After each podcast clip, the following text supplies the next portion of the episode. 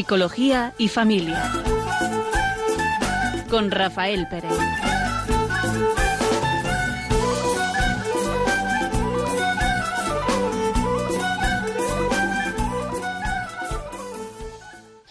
Buenas tardes. Están escuchando, el, o van a escuchar, mejor dicho, el programa Psicología y Familia y vamos a estar un rato con ustedes, un servidor, Rafael Pérez. Y Raquel Talabán. Buenas tardes. Y vamos a hablar sobre el tema de las creencias. ¿Qué te parece, Raquel? ¿Y cómo afecta eso a la familia ahora, Rafa? Y cómo afecta a nuestra forma de relacionarnos con, con los demás. Vamos a empezar con un pequeño cuento que nos ayude a, a que nos introduzca en este tema de las creencias. Dice así, los seres humanos reaccionan no frente a la realidad, sino frente a las ideas que, que tienen en su mente. Un grupo de turistas había quedado aislado en un lugar desértico, y como no tenían más víveres que unas latas de conserva cuyo plazo de caducidad ya había expirado, decidieron dárselos a probar antes a un perro, el cual pareció comerlos con gusto y no parecía ningún eh, tipo de efecto. Pero al día siguiente se enteraron de que el perro había muerto y todo el mundo fue presa del pánico. Muchos comenzaron a vomitar y a quejarse de fiebre y disentería. Consiguieron hacerse con los servicios de un médico para que tratara a las víctimas del envenenamiento. El médico quiso saber qué le había ocurrido exactamente al perro, para lo cual se hicieron las debidas pesquisas.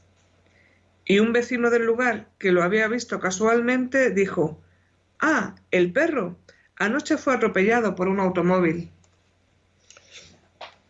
Me parecía como un cuentecito que expresa, pues así, graciosamente, ¿no? ¿Cuántas veces hemos achacado a una idea, a un, hemos hecho un razonamiento que coincidía, ¿verdad? Había unos datos que parece que lo hacían coincidir con nuestra propia interpretación de unos hechos. Y ha creado en nosotros una creencia, como aquí. El perro se muere atropellado y los demás piensan, ¿eh? y encima tienen síntomas, como si les hubiera aceptado la comida que estaba caducada. ¿Eso tiene algo que ver con nosotros? Raquel. Pues yo creo que tiene que ver todo, ¿no? No nos afecta tanto lo que ocurre o lo que nos ocurre como aquello que pensamos que puede ocurrir o aquella semilla de la duda que, podemos tener sembrada y que va a determinar cómo actuamos. ¿Qué es una creencia? Pues yo se había sacado ya una chuleta, ¿no? Con lo que es una creencia, que lo explica muy bien. Dice, una creencia es una actitud mental que consiste en la aceptación de una experiencia, una idea, una teoría, considerándola verdadera sin que medien ni hagan falta demasiados argumentos sin que haya sido contrastada con la realidad. Es decir, es aquello que decidimos creer y afirmar sin que tengamos el conocimiento o la evidencia de que sea o no pueda ser cierto. Y lo tomamos como creencias. Y lo que sucede, que si es una creencia verdadera, pues qué bien, ¿no? Pero como es una creencia falsa, estamos fastidiados, porque se convierte en una realidad para nosotros. Yo soy incapaz de levantarme pronto. Hay gente que dice eso, ¿eh? Que yo soy incapaz de levantarme pronto. Soy incapaz de madrugar. Es que estoy tan cansado. Es que no puedo. Pues se convierte que hay personas que hay trabajo que no pueden tener porque tienen que madrugar y ellos no pueden tener ese trabajo. Es una falsedad. Es una falsedad y sin embargo se convierte en un obstáculo real. Y se convierte no en una creencia, sino que esa creencia tiene la fuerza de ser real para la persona que la, que la, que la posee, que la tiene. Y hay creencias que son muy limitantes. Yo no creo que pueda mm, estudiar. Estamos fastidiados. Hoy los niños, muchos niños tienen muchas creencias. ¿Por qué tienen esas creencias? quizá ellos no son los responsables, ¿no? Si hay una sociedad, una sociedad, una familia, unos padres que harán lo mejor que sepan, pero a veces, sin darnos cuenta, eh, influimos en que tengan creencias limitantes. Es que yo no puedo. Y vivimos haciendo que nuestros hijos, nuestros jóvenes, sean como pulpos, no tengan una estructura que los mantengan de pie. Es que no puedo, es que hay que hacer esfuerzos, es que, es que, ese, es que, es, es que no puedo, se convierte en una limitación en la vida de tanta gente. Tanta gente y a veces también nosotros tenemos las nuestras, que si las conociéramos, quizá podríamos actuar, ¿no? Para abandonarlas. Pues sí, efectivamente, conocer nuestras creencias, cuáles nos limitan y cuáles nos ayudan a crecer, sería un buen ejercicio ¿no? de maduración personal. Además, como seres eh, sociales que somos, al estar en un, en un entorno, en una sociedad, en un grupo, en una familia, esas creencias se pueden transmitir en forma de valores, que a veces pueden ser positivos o negativos igualmente si yo creo que eh, los perros son peligrosos y me dan miedo, lo más probable es que las personas que estén a mi cargo, fácilmente que sean menores, que sean mis hijos, van a recibir esa misma información y ya como algo seguro. Los perros son peligrosos o eso eh, dependiendo, por ejemplo, de una experiencia que haya podido tener, pero a veces sin ninguna experiencia, ¿no? Ese miedo a la oscuridad, ese miedo a lo desconocido, enseguida eh, hay una teoría que dice que cuando eh, no se conoce una historia, se inventa y llenamos esos huecos con lo que a nosotros nos parece. Y si esa creencia que tenemos es eh, pues de daño, de perjuicio, podemos llegar a hacerla tan real que pueda ser incapacitante. No, y es que es real, y es incapacitante, y es limitante. Ahora, cuando te estaba hablando, me acordaba de lo que estábamos hablando antes de estar en antena, ¿no? Y, me sonreía, pues, pues un poco con picardía, en el sentido de que eh, todos manejamos creencias. Todos manejamos creencias. Y a veces cuando hablamos de las cosas como fuera de nosotros, las podemos ver, pues, como que eh, no tenemos, eh, no estamos implicados en ellas, ¿no? Y sin embargo, todos estamos implicados, de una forma o de otra. Quizá no en esta creencia de los perros, por ejemplo, ¿no? Eh, eh, concreta, literal, pero sí que en otras muchas creencias que si no somos conscientes, mm, hablamos de nosotros sin saber que hablamos de nosotros, de nuestras creencias, ¿no? Yo una vez conocí a un niño que mm, los padres buscaban ayuda porque una vez se había sentado en una sillita de estas que se mueven para atrás, una especie de... Hamaca, mecedora. una mecedora, una mecedora, y se cayó y se hizo bastante daño. Pues este niño adquirió una creencia muy casi instantánea por aquel hecho. Sentarse es peligroso.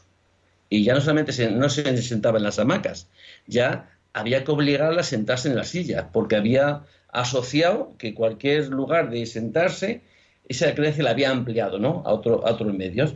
¿Se convierte en un problema? Vamos, se convierte en un problema. Un problema serio, ¿no? De que no puedes sentarse, tendrás que estar siempre de pie, porque sentarse en cualquier eh, aparato, ¿eh? cualquier mecanismo, puede ser peligroso. Parece absurdo, ¿verdad? Pero es que así de absurdos somos cuando tenemos creencias que no somos conscientes de que nos limitan. Porque hay otras creencias que nos ayudan, ¿eh? Menos mal, ¿no? Que, tenemos creencias, que no, nos planteamos en cada eh, decisión, mm, hacemos una reflexión eh, muy profunda, ¿qué hago? ¿Qué hago? ¿Qué no hago? No, no, sino que ya tenemos como automatizados ciertos mecanismos, ¿no? Ciertas creencias que son para desenvolvernos en este mundo, menos mal, si no estaríamos perdidos, ¿no? Tendríamos que estar como andando con, con mucha con muchos cuidados si tuviéramos que plantearnos en cada ocasión tomar decisiones, ¿no? Hemos ido aprendiendo y esa, eso lo, vamos eh, como asimilando, ¿no? Entonces ya no tenemos que pensar. ¿Cuándo tenemos que necesidad de pensar? Cuando vemos quizás que hay un efecto, ¿no? Que hay una consecuencia de ciertas creencias. Si algo me limita, pero si no nos preguntamos por nosotros mismos si no hacemos ese ejercicio de introspección, es decir, entrar dentro de nosotros mismos y preguntarnos, ¿por qué hago esto? ¿Por qué no hago esto? Es decir, tener esa capacidad de reflexión, pues a veces nos morimos con, ciertas creencias y no somos capaces de detectarlas, ¿eh? pero que nos limitan y tienen unas consecuencias. Por eso las creencias no es algo sin más eh, negativo, puede ser bastante positivo. Es más, muchas tenemos que son positivas. Hay alguna diferencia, fíjate yo, cuando ahora vinculando al tema de la vida espiritual. Todo lo que se requiere de nosotros, en el sentido cristiano, es creer. Creer es una creencia. Fíjate que creer tantas veces es la ocasión de poder crear, crear eso que creemos, ¿no? Es decir, nos da posibilidades grandes, creer que Dios es Dios, que Dios existe, que Dios nos ama, que Dios actúa, que todo ocurre para bien de los que aman al Señor, creer eso es un descanso. Es decir, eh, que ese, creer es una creencia, pues yo creo que hay luego como una especie de, de escalón ¿no? superior, que es la fe, ¿no? que la fe es esa certeza, esa confianza, ese, esa disposición de vivir con esa garantía de que mi vida y los acontecimientos de mi vida tienen un sentido, que no son azar, que no, son, no es pura suerte o mala suerte, ¿no? sino que tienen un sentido. Creo que es como una creencia, pero mucho más refinada, ¿no? mucho más, eh, mm, más profunda, ¿no? que afecta a todo nuestro ser. Creer que, Dios existe y que mi Padre afectará mi vida, pues yo creo que sí, de una forma positiva, ¿no? de una forma bien positiva. Sobre todo para una persona con fe, Rafa. Hablabas de la creencia creativa, ¿no? Cómo, cómo creamos y cómo damos forma también, eh, si me permites alargar un poco este comentario, con las palabras. Cómo creemos algo, le damos forma con las palabras y lo hacemos real. Si yo creo que mi hijo no va a llegar a nada en la vida, y se lo repito una y otra vez, estoy inculcando en él la creencia de que realmente no tiene solución, ya sea una mala conducta, ya sea el no ser capaz de eh, seguir sus estudios, de estar a la altura de esa imagen que hemos proyectado sobre él, ¿no? Si yo creo que mi marido es un desastre y que no me quiere como yo pienso que me tiene que querer, y las conversaciones van siendo en ese tono y con esa construcción ¿no? de yo eh, reflejo sobre la otra persona esa creencia que tengo, al final se va convirtiendo. ¿no? Cuando una persona escucha muchas veces la opinión que tienen sobre él, termina creyendo que es cierto. Tanto cuando pensamos, uy, eh, es que este familiar mío pinta fenomenal, lo hace súper bien, ¿no? Ya parece que cualquier garabato es bonito porque lo ha hecho, porque él sabe pintar. Ya termina siendo como una creencia extendida. Ya todos pensamos a través de, esa primera creencia a través de esa transmisión oral que esta persona pinte lo que pinte va a ser estupendo, ¿no? Igual que cuando, como decía antes, la opinión generalizada es que alguien es un desastre o que es más maduro para, de lo que le corresponde a su edad, ¿no? O, o que bien hace las cosas. Pues al final parece que esa persona o esa personita tiene que ir correspondiéndose a la imagen que le hemos tejido, ¿no? Es que realmente, según nuestras creencias, vivimos una realidad. no hay una realidad externa a nosotros, ¿no? Tantas veces esa, eh, la habrá realmente externa a nosotros, claro que sí, e interna, una realidad que nos supera. Pero nosotros no tenemos acceso a la realidad. No tenemos acceso a la realidad. Tenemos unos pocos sentidos, unos cinco sentidos, ¿no? Que nos limitan mucho. Yo, por ejemplo, yo los colores no los distingo. Mi realidad es mucho más pobre que la tuya, que tú distingues. Yo miro por aquí y yo veo azules, creo que son azules, mm, verdes, pero no, no tengo sensibilidad para distinguir y si es verde o marrón. O sea, que o azul o rosa, pues no lo distingo bien. Sí, pues mi mundo de los colores es mucho menos creativo que el tuyo, porque mi sentido no tiene esa sensibilidad de, de poder captar. Y si estoy un poquito sordo, pues mi mundo auditivo pues es también más pobre porque no tengo capacidad de asimilar, de, que llegue a mí, de poder distinguir ciertos sonidos. Y si tengo poco tacto en mi ser, pues, pues no distingo si me tocan en un, hombro o me tocan el brazo, ¿no? Es decir, porque no tengo una sensibilidad. Es decir, eh, somos bastante precarios, no somos Dios. Entonces, la realidad la percibimos de acuerdo a los sentidos que podemos tener. Y luego, por encima de eso, tenemos mentalmente, tenemos eh, también unos límites en, nuestro, eh, en nuestra mente, ¿no? Nuestras creencias, nuestra eh, forma de ver el mundo, nuestras formas de que de nuestro conocer, de nuestra inteligencia, pues pues pues de acuerdo a mi inteligencia, pues no soy capaz de distinguir una yo una vez iba con un niño por el por, por el campo, por la carretera, ¿no? Y veíamos el campo, que había cabras, ovejas, burros, ¿no? Pues yo recuerdo que algún niño no distinguía un burro de una cabra. Son bastante distintos, ¿verdad? Pero si la experiencia de este niño no tenía esa, eh, no, no, no, no, eh, no había llegado a eso, pues un burro y una cabra pues son iguales.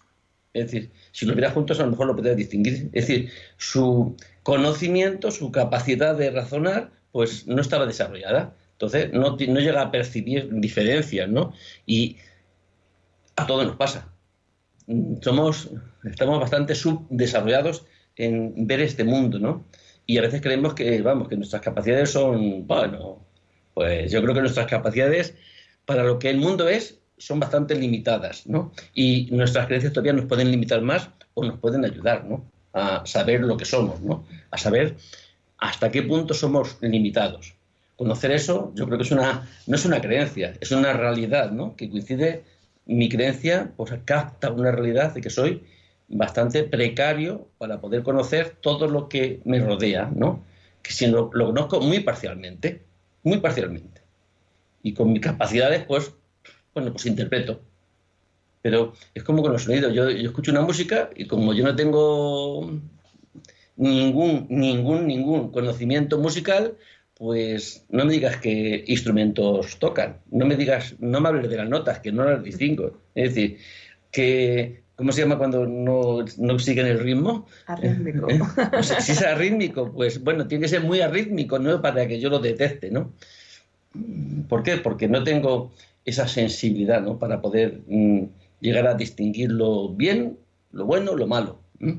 Es, así hemos... Yo creo que todo, todo tiene que ver con Adán y Eva. Es una leche, pero todo, todo tiene que ver con Adán y Eva que nos han limitado mucho, ¿no? De habernos sacado del paraíso, del, de, de la perfección, ¿no? Que estar con Dios. Pues mira, para bien o para mal, todo depende efectivamente de los orígenes y de, la mochila que cada uno llevamos, ¿no? Eh, a nivel generacional, por ejemplo, en los últimos años, por hablar de España, se ha notado la diferencia de una generación que venía de la posguerra, de carencia, de un respeto, por ejemplo, a los mayores, de hablarles de usted, aunque fueran eh, tus padres, de una serie de conductas, ¿no? que podía ser dejar el asiento, llevar eh, eh, la, compra a, las señoras, eh, en fin.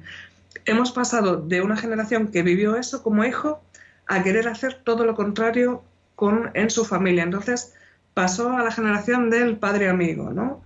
que quería estar todo muy guay, todo muy bien, un poco más permisivo, lo que yo no he tenido, que lo tenga mi hijo, ¿no? A veces estudios, a veces compra, a veces eh, ropa, a veces un montón de cosas inútiles, pero intentando eh, cubrir esa carencia que había vivido en primera persona el mayor en el menor, ¿no? Es decir, bueno, pues le doy de, de todo porque, en fin, como yo no lo he tenido.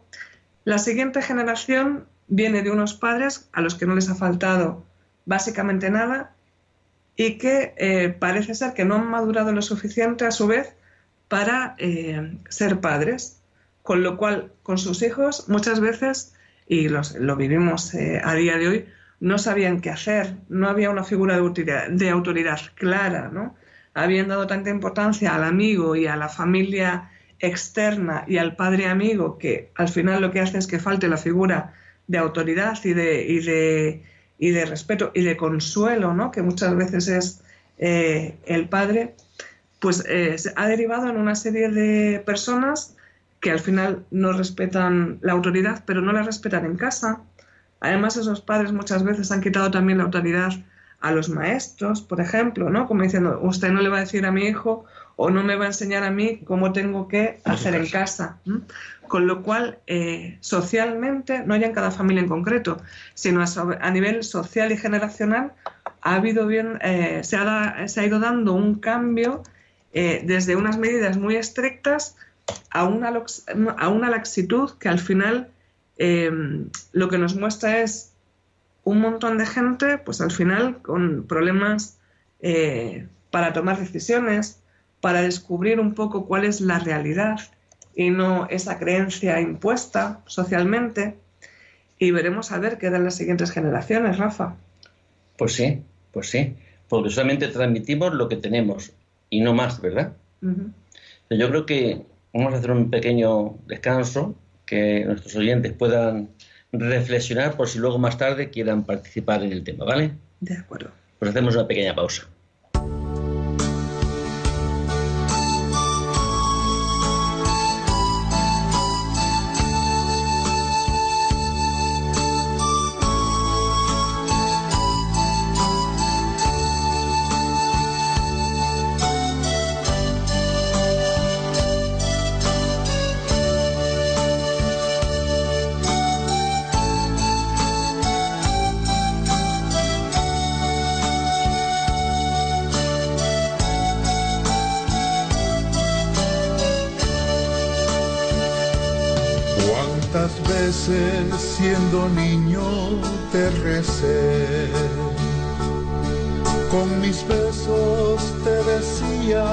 Que te amaba. Poco a poco con el tiempo olvidándome de ti, por caminos que se alejan me perdí. Por caminos que se alejan me perdí. Hoy he vuelto, madre, a recordar cuántas cosas dije ante tu altar y al rezarte puedo comprender que una madre no se cansa de esperar, que una madre no se cansa de esperar. Al regreso me encendías una luz, sonriendo desde lejos me esperabas en la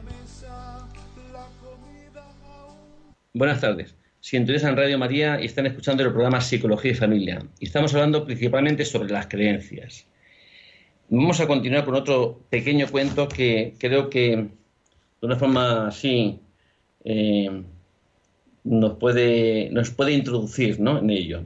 Dice así, la peste se dirigía a Damasco y pasó velozmente junto a la tienda del jefe de una caravana en el desierto.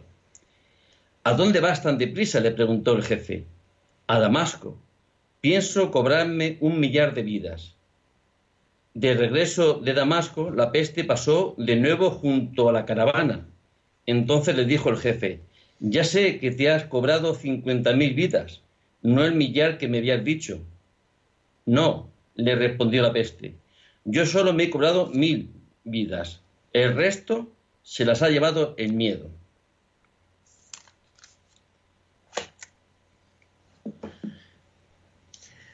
es sentenciante, ¿no? Esta, esta historia, como la que eh, leíamos antes del perro, ¿no? ¿Cuántas veces una creencia, eh, que como hemos visto puede ser real o no, se puede hacer eh, extensiva hasta el punto de costarnos la vida, ¿no? Cuando tenemos una, una, creencia errónea o cuando pensamos que estamos predestinados, ¿no? Y que no podemos hacer nada porque la situación es la que es y y me siento maniatado o siento que eh, todo lo que he intentado no me ha servido, pues no, no voy a hacer eh, nada más. Al final eh, puede dar desde lo que era una creencia errónea a una vida un poco de, supervivencia, ¿no? de, respirar y, poco más. Dice el cuentecito que él, la muerte se llevó mil vidas, el resto se lo llevó el miedo, ¿no? A lo mejor no somos muy conscientes de que el miedo a ciertos acontecimientos que no han ocurrido, porque si ocurre, ¿no? Si un perro te muerde, es normal que tengas miedo a un perro que muerde, ¿no? Porque te ha mordido y tienes una experiencia del daño que puede hacer. Pero tener miedo así en general los perros sin haber tenido una experiencia, por lo que te han dicho, por lo que has oído, pues te limita mucho, ¿no? Tu vida. Yo conocí a una chica que te daba mucho miedo a los pájaros. Y llegaba este tiempo, bueno, salir a la calle era, era con las palomas, con los pajaritos que, están ahora en primavera ahí haciendo sus niditos, pues se convertía que era que tenía fobia, fobia, fobia que es un, fobia que es un miedo, ¿no? Y le hacía pues muy costoso el salir a la calle. ¿Estaba basado en una realidad? Pues estaba basado en que hay algunas realidades que en mi forma de interpretar, ¿eh? pues crea una experiencia. Y esa experiencia es que los pájaros son mm, hacen daño son temerosos. ¿Eso qué implica? Porque, porque esa creencia me afecta, me condiciona en mi vida y me hace tantas veces pues no hacer aquello que yo quiero, por ese temor que me ocasionan estos eh, los pajaritos o cualquier otra cosa que podamos tener.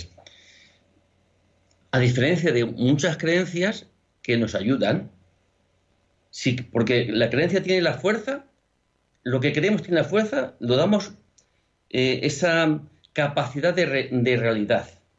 Si es real que un pájaro me puede hacer daño, pues no salgas de la calle en estos tiempos. O un perro, porque yo creo que hay mucho más perros que pájaros. ¿eh? Eh, estamos listos, ¿no? Pero si yo creo realmente que, que yo puedo, soy dueño de mi vida, que tengo una capacidad para crear también mi destino, no absoluta, porque no es absoluta, lógicamente, pero sí que Dios me ha dado una vida para administrar, yo soy responsable. Si yo creo eso, el destino no está escrito, le voy yo escribiendo, ¿no? Es verdad que hay acontecimientos que me vienen de fuera, pero yo respondo. Yo tengo esa capacidad, tengo... ¿Qué libertad podríamos tener si no creemos, ¿no? Que Dios nos ha dado una vida para administrar. ¿Dónde, dónde estaría la libertad? Estamos muy condicionados, ¿no? Que ya está todo escrito. Pues Dios sabrá todo, pero quizás nosotros no sabemos gran cosa de nosotros mismos, ¿no? Es decir, esa, esas creencias, hay unas creencias que son positivas, que nos ayudan, que son como... Eh, eh, crean como mapas ¿no? de lo que es este mundo y nos ayudan a desenvolvernos en, en, este mundo. Pero según cómo sea el contenido de la creencia, pues puede ser que nos ayude o puede ser que nos limite de gran manera. De gran manera. Afrontar la vida a veces es como entrar en una casa de los espejos. Cada uno, em, siendo quien es, dependiendo de a qué espejo se mire, podrá tener una imagen diferente, una imagen generalmente distorsionada. En unos espejos se verá más gordo, en otros más alto, más delgado, más bajito, de colores, roto. Sin embargo, al final eh, uno tiene que decidir qué espejo es en el que se va a mirar, cuál es la, el camino ¿no? que va a coger su vida y si se va a reconocer realmente en el ser que se mira al espejo o solamente en la imagen que refleja. Yo creo que las creencias, si eh, son positivas, no digo porque sean creencias positivas en el sentido de que sean unas creencias que me imagino una realidad de forma positiva, ¿no? Sino si son creencias eh, positivas en el sentido de que son de ayuda para enfrentarme y para vivir. ¿eh? Eh, una creencia positiva es mm, tener miedo a las arañas, pues está bien, porque es una creencia que nos defiende ¿no? de un peligro potencial hay ciertos miedos que son perfectos tenerlos, ¿no? Nos ayudan a sobrevivir. Y aparentemente son negativos. Pero es que no tener miedo a meter los dedos en un enchufe, pues yo creo que puede ser un problema, ¿eh? un problema grave, ¿no? que nos puede ocasionar ciertos accidentes. que nuestras propias, nuestras propias creencias mm, vienen en, nuestra ayuda, pero de una forma bien clara. Eh, creer realmente que Dios mata una vida para, para administrar, ¿qué me hace? Me hace actuar de una forma libre, ¿sabes? Me hace actuar que yo siempre podré tener una respuesta ante los acontecimientos que me ocurran, de fuera. No estoy condicionado, no estoy limitado. Siempre podré responder. Si no es en acción, si es en el pensamiento, ¿no? Recuerdo eh, este mm, Víctor Frank, cuando escribía eh, este libro en busca, El hombre en busca de sentido, que es la experiencia que él tiene en los campos de, en los campos de exterminio nazis, ¿no? Él dice que se da cuenta de una cosa, que el hombre que cree, que el hombre que, a pesar de esas condiciones tan tremendas, a pesar de esa injusticia, a, pesar de todo ese mal, el hombre que sigue creyendo, que sigue su vida teniendo sentido, es decir, que tiene una razón, un porqué, sobrevivía. Pero el hombre que su vida no tiene sentido porque son eh, situaciones que yo creo que a cualquiera nos haría tambalear nuestras, eh, nuestras certezas, pues eh, mm, se dejaban matar. ¿Por qué? Porque su vida no valía para nada en, en esas condiciones, ¿no? Por eso en nosotros siempre está esa capacidad de poder decidir cómo lo vivo esto o cómo no lo vivo esto creemos que a veces el sentimiento se nos impone. Y es verdad que una parte que se nos puede imponer de acuerdo al estímulo. Una parte, sí, una parte se nos viene.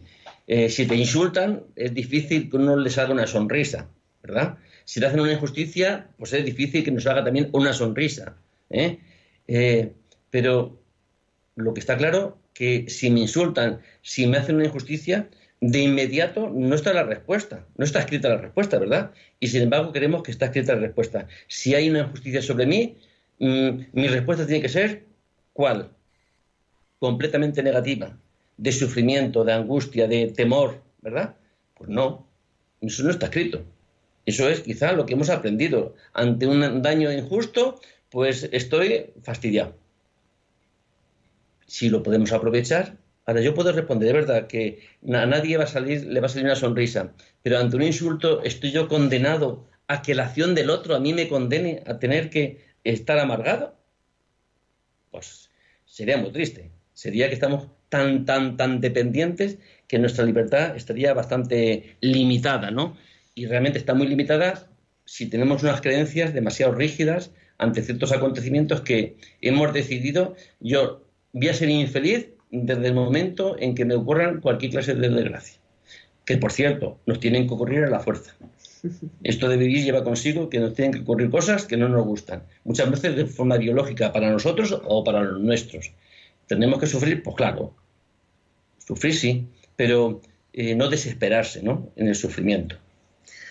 Pues sí es verdad, Rafa, que a veces em, una palabra o una sonrisa puede alegrarnos el día, ¿no? Eh, cuando encontramos a alguien eh, en el trabajo, por la calle, o te encuentras con una sonrisa, la actitud es diferente que cuando hay un encontronazo por ver quién pasa primero con el coche, un pitido, una mala palabra, ¿no?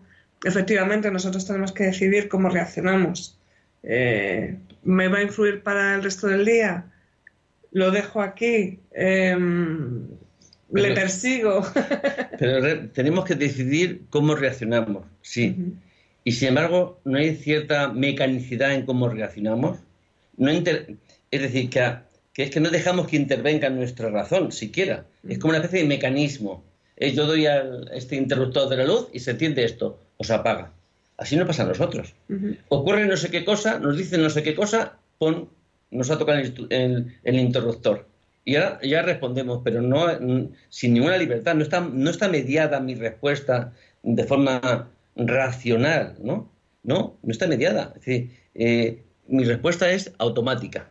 ¿De acuerdo? Eso quizás nos limita mucho, ¿no? En nuestra, en nuestra vida, ¿no? Nos impide ser libres, que es la cualidad que Dios ha elegido para parecernos a Él, la libertad. Y a veces está lejos. Sin embargo, a veces con una sonrisa puede ser también contagiosa, ¿no?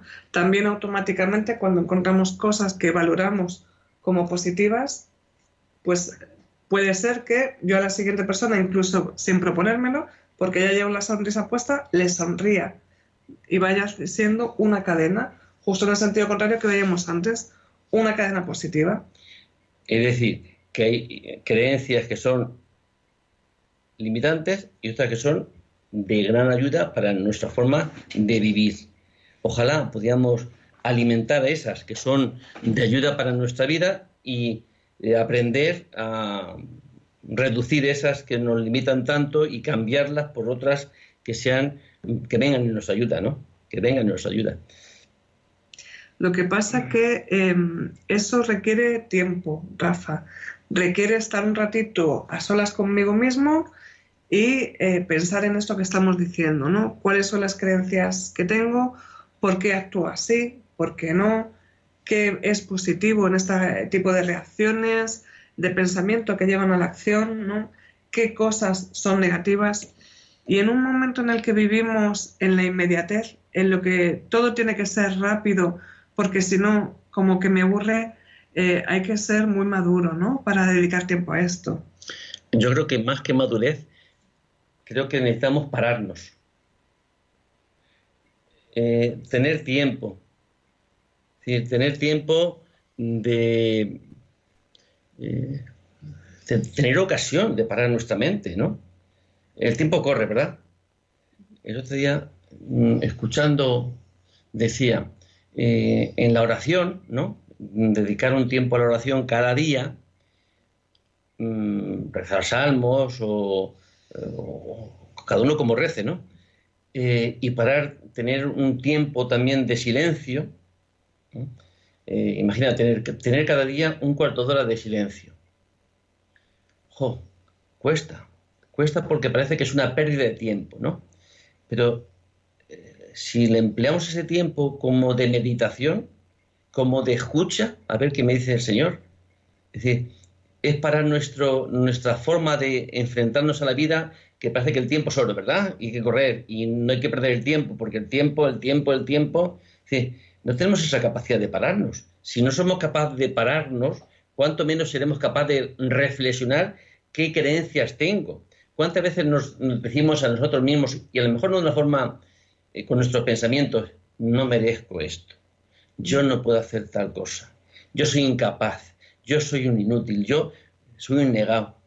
¿Cuántas veces ante cualquier cosa, voy a clavar un clavo, me dan el dedo, que si sé tonto, ¿no? Nuestras expresiones estas que pueden salir de lo más profundo, ¿no? Es decir, esas, esas eh, que van en contra de nosotros mismos, ¿no? Es decir, mm, ¿será espontáneo? pues a lo mejor tenemos un autoconcepto de que mm, mm, no nos merecemos gran cosa. Es decir, y algo que no se merece gran cosa, pues si algo no merece la, no merece la pena, pues no se cuida, ¿no? Lo que es inservible, bueno, pues da igual como esté.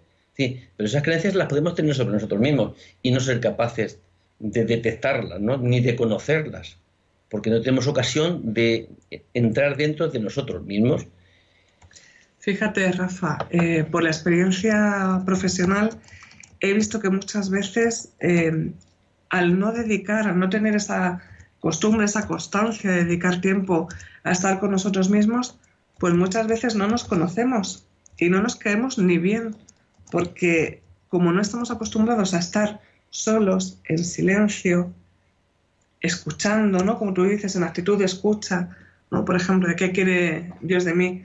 pues no acostumbradas a ese tiempo de espacio, de parar, al final eh, muchas personas, más de las que pensamos, terminan viéndolo como, em, bueno, pues em, no, me aguanto ni yo, ¿no? Esa expresión que también a veces está muy interiorizada.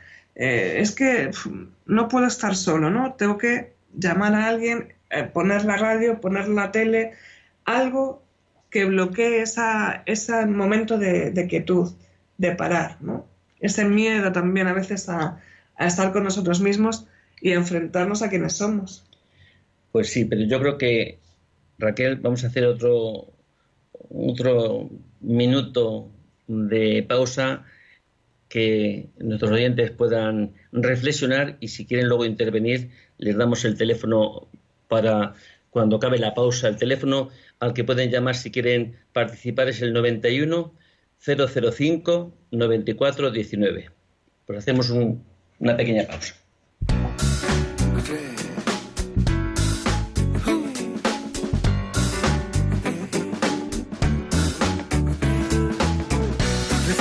En mi casa vive un tipo que me manda, que me corrige, me ordena y me torea, pero me da un abrazo y me gana. Me quita el partido y me pone unos cartones de una esponja que vive bajo el agua. Se sienta en mi sillón, dibuja en el colchón. Efectivamente vivo con la divina adivinanza. Disfruto segundo suyo. Me reta porque sabe que va a ganarme.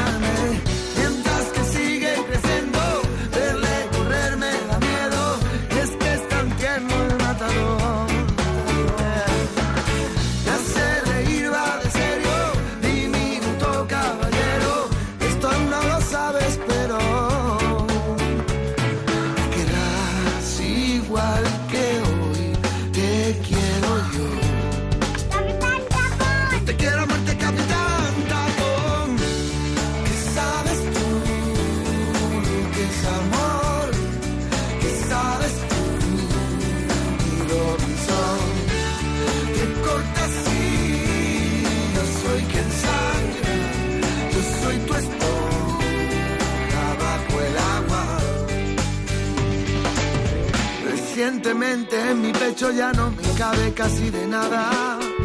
Recientemente la energía todo lo llena y todo lo empapa en casa. Camina como un leoncito reinando en la sabana. Me gusta hacerte un guiño y mojar pan en la salsa. Efectivamente vivo con la mismísima esperanza. Disfruto de cada segundo suyo. Me reta sabe que va a ganarme. Mientras que sigue creyendo,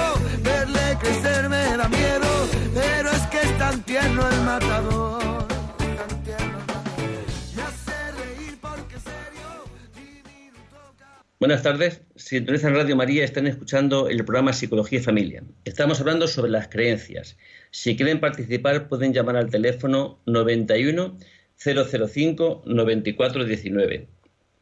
Y gustosamente escucharemos su opinión sobre este tema de, que estamos tratando hoy. Hablábamos eh, hace un momentito, Rafa, me gustaría que compartieras con los oyentes ese pequeño secreto que me estabas contando, ¿no? Eh, el conflicto que a veces hay entre la creencia que uno mismo tiene de sí y lo que proyectan los demás, ¿no? Cómo a veces entra en conflicto lo que los demás piensan de nosotros y lo que pensamos nosotros mismos. Qué lista eres, ¿eh? Que me pones en evidencia. Eh, la comentaba que mm, los demás, y yo la comentaba un ejemplo mío, un caso mío, ¿no? Mi mujer me dice, eh, ¿por qué no te compras una camiseta nueva? Que esa que tienes es un poco antigua y un poco fea. Y ese pantalón que llevas, que te llevas ya hace siete años, y como, como no engordo, me está muy bien. Y, y, y ese coche que tienes, que ya tienes la tercera vez que se te avería, ¿por qué no, coges, no coges un coche nuevo o, o, que esté mejor por lo menos? Y yo digo, pues es que yo, esta camiseta me gusta, es que este pantalón, pues me cae bien. Y es que me da igual que esté feo que no esté feo. Y así, ¿no? A, a cada cosa que ella me dice yo tengo una respuesta, ¿no? Es verdad que sus creencias sobre mí, ¿no? Pues no coinciden con mis creencias sobre mí mismo, ¿no? Siempre hay, un, hay una diferencia eh, generalmente eh, sustancial, ¿no? Y yo me lo planteo. O sea, yo, aparte que no lo, no lo haga, o lo deja de hacer, porque a veces no dejo que. No, lo hago y lo hace ella, ¿no? ¿Eh? Y coge y me trae unos pantalones que a mí a la tienda me cuesta un montón, ¿no? Y me lo compra ella, ¿no? Pero. Y luego me resisto, ¿no? Y protesto. Eh, pero sí que me, me, hace reflexionar, ¿sabes? Me hace reflexionar, porque yo soy a lo mejor de los que digas, si es que a mí no me hace falta gran cosa, si es que estoy bien, si es que no tengo necesidad de, de, de, de montones de cosas que, eh, que, según mi mujer sí que serían buenas de, hacer cambios, ¿no? Es decir, eh, ¿hasta qué punto mmm, eh, sus creencias son más, son más más reales que las mías? Pues no lo sé. Pues no lo sé, ¿no? Lo que sí, aunque ella no, no se lo haga ver, que yo me lo planteo, ¿no? Pues es verdad. Sí, yo puedo comprar un coche y no tener que andar este que ya llevo tres averías así y es un coche que no merece la pena mucho. ¿De qué? Pues es verdad que esta camiseta, pues bueno, pues, pues yo creo que ya ha cumplido, ¿no? Sí, pero es que entonces tengo esa lucha, ¿no? De, de esa lucha de eh, por no es de preguntarme, pero sí que me pregunto. Internamente me pregunto, eh, eh, cuando me reflejan otra, otra visión ¿no? de mi propia actuar, pues me ayuda también a poder reflexionar, ¿no? Aunque luego, con, siga con mi misma intención. Y, bueno, pues es verdad que a lo mejor otros de fuera ven lo que yo no veo. Si yo llevara un muñequito colgado en las espaldas, pues a lo mejor no me di cuenta. Y si no me lo dice el otro, eh, eh, pues no lo sé. Entonces, lo que me dice el otro es importante tenerlo en cuenta, ¿no? No siempre es porque tenga que, eh, que, aceptarlo 100%, ¿no? Pero si alguien que te quiere te dice algo, pues ya sabes que no te lo dice para tu mal, ¿no? Entonces, quieren tenerlo, tenerlo en cuenta, ¿no? Eh, porque es la visión del otro que a lo mejor ve algo que tú no puedes ver en tu propia vida, ¿no? Se trata un poco de encontrar el equilibrio, ¿no? Porque hay veces que eh, esas creencias que los demás tienen sobre nosotros mismos eh, nos pueden perjudicar, otras veces nos pueden ayudar a crecer y en algunas ocasiones em, simplemente dependiendo del grado de desarrollo de cada persona, pues le puede afectar más o menos lo que los demás eh, crean de uno o simplemente nos ha despreocupado tanto que hemos emitido una imagen diferente a lo que somos en realidad. ¿no? Raquel, si te parece, vamos a dar entrada a una llamada que, quieren participar. Buenas tardes. Sí, buenas tardes. Hola. Eh, que estoy escuchando del tema de la depresión y digo, mm, de gente que yo sé que me quiere, como son mis hijos, pues, pues no llores y no lo pienses. Pero es que no puedo evitar no pensarlo. Trato de no pensarlo y, y es un tema muy muy serio y porque es un tema de herencias, pero que la, la herencia, digo, la familia de mi marido ya sabían que él no se encontraba bien, pero aceptaron un testamento que ahora mis hijos pues está el tema muy complicado. O sea que hay una realidad muy, muy seria. Mis hijos, yo sé que, bueno, pues me están apoyándome, pero el asunto, no, no, no, no, que no lo pienses, que no pasa nada, que yo ya nada. Pero yo es que en cuanto salgo a la calle ya me pongo a llorar. En casa también, por, por ejemplo ahora pues pues eso no, no puedo hablar con cierta serenidad y claro, es que es un tema muy, muy, muy serio, muy serio. Bien. Pues qué bien que en esta situación que está usted sufriendo, mm, que usted lo ha relacionado con las creencias, pues a lo mejor tiene que dar un paso, ¿no? Que si usted se encuentra en este, en este proceso de emocional, pues a lo mejor no sería, no sería malo que fuera usted al médico que la pudiera valorar si puede necesitar alguna ayuda externa, ¿no? Eh, y luego, pues, ante problemas de relación, nunca está de más el que si no somos o no nos vemos con recursos para afrontar decisiones, porque hay conflictos en, de intereses o en eh, temas de este que usted saca, pues no estaría de más a lo mejor poder contar con alguien externo que también les pueda ayudar a, a cómo tratarlo, ¿no? Es decir, lo que quizás no es una opción es dejarlo pasar, ¿no? Dejarlo pasar y que usted siga pues sintiéndose impotente, incapaz de y sufriendo, ¿no? Creo que ante cualquier situación de conflicto en nuestra vida tenemos que buscar las soluciones, ¿no? Que se puedan dar. Pero a mí lo que me lo que me sorprende es que usted ha hecho la asociación, ¿no? De esas creencias sobre algo que usted está viviendo, ¿no? y, cada uno, pues, es verdad, pues lo, lo, lleva o lo le afecta, ¿no? Eh, o se pregunta ante lo que, lo que cada uno vive en cada momento que puede ser impactante, ¿no? Muchas gracias por su participación. Ustedes, adiós. Gracias. A veces también eh, tememos un poco ¿no? sobre las personas que queremos, las personas eh, de nuestra familia, cómo puede afectar, cómo puede reaccionar ante determinadas situaciones. ¿no?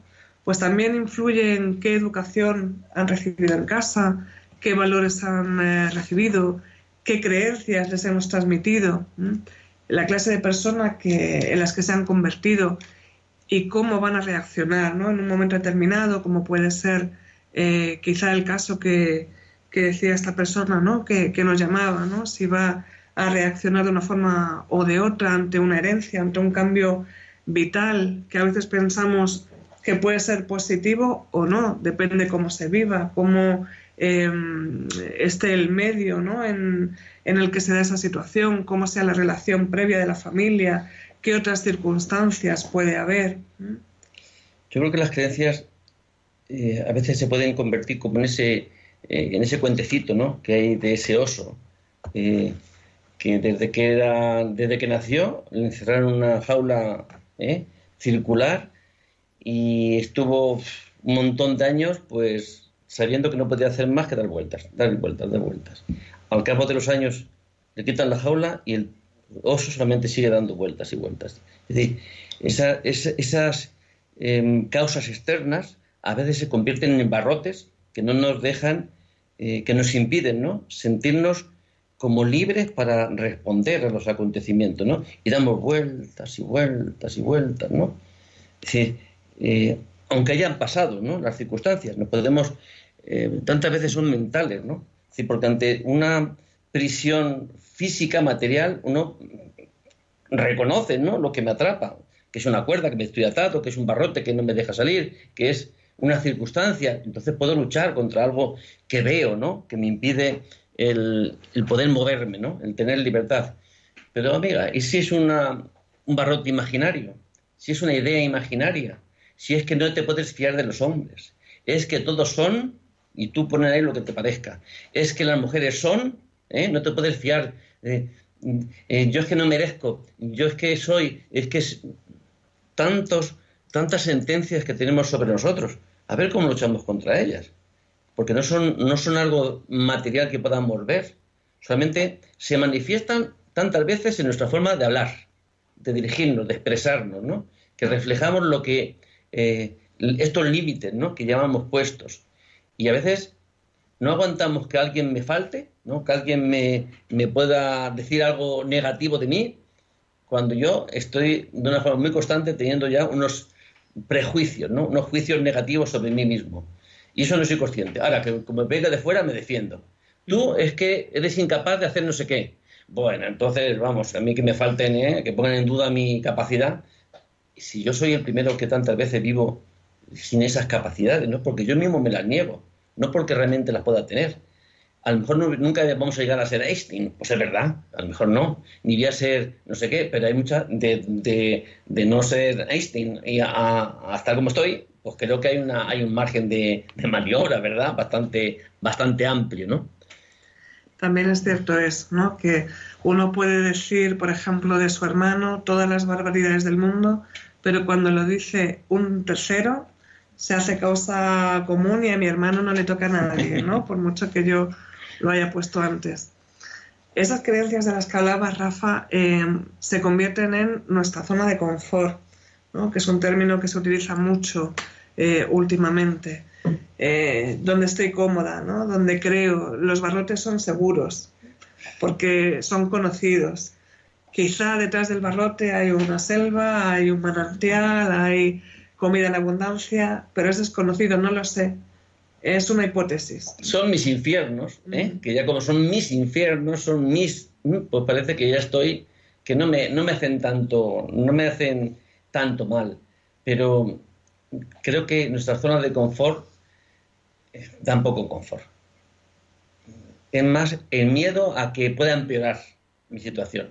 Y ese miedo nos impide arriesgar y, pues eso, y crecer y desarrollar y conocer. Porque mira que si lo que conozco es, mira que si ponen en duda hasta mis certezas que hoy tenía, y todos necesitamos certezas en la vida, todos necesitamos certezas. No podemos vivir sin certezas. Ahora, si mi certeza es falsa, pues estoy listo. Estoy dando tumbos por la vida, cometiendo errores, pero sin, eh, sin parar. Estar abierto a poder contrastar mis certezas con la realidad. Dice Jesucristo, por su fruto los conoceréis. No hay árbol bueno que dé fruto malo, ni árbol malo que dé fruto bueno. Es decir, todo tiene una consecuencia. Y tener esa visión, esa capacidad de, de, de reconocer las consecuencias de mis creencias, de mis actos, pues yo creo que nos hace crecer, nos hace poder cambiar, nos hace abandonar unas y tomar otras, nos hace preguntarnos si estaba en lo cierto o no estaba en lo cierto, o hasta qué punto estoy en lo cierto, ¿no? hasta qué punto creo. Hay certezas religiosas, hay muchas, madre mía, pero es que uno, ni se plantea, ¿no? Yo creo en Dios, y yo creo en Dios, y, ese creer de una forma sin duda, pues eh, tantas veces se puede convertir en, una imposibilidad para poder crecer, para que tu fe aumente. Porque estoy tan seguro, y sin embargo, yo creo que nuestra vida tiene que manifestar, manifestar eso que creemos. Si no lo manifiesta, vivimos de una forma tan contradictoria que nuestra vida niega aquello que afirmamos con nuestras creencias. Y Raquel, yo creo que tenemos que acabar, ¿eh? Porque se nos ha echado el tiempo encima, así que por mi parte, buenas tardes, que tengan buen día y acuérdense de que contrasten sus creencias y que no sean un impedimento para su desarrollo personal. Pues nos despedimos aquí desde Psicología y Familia en Radio María. Que tengan buena tarde.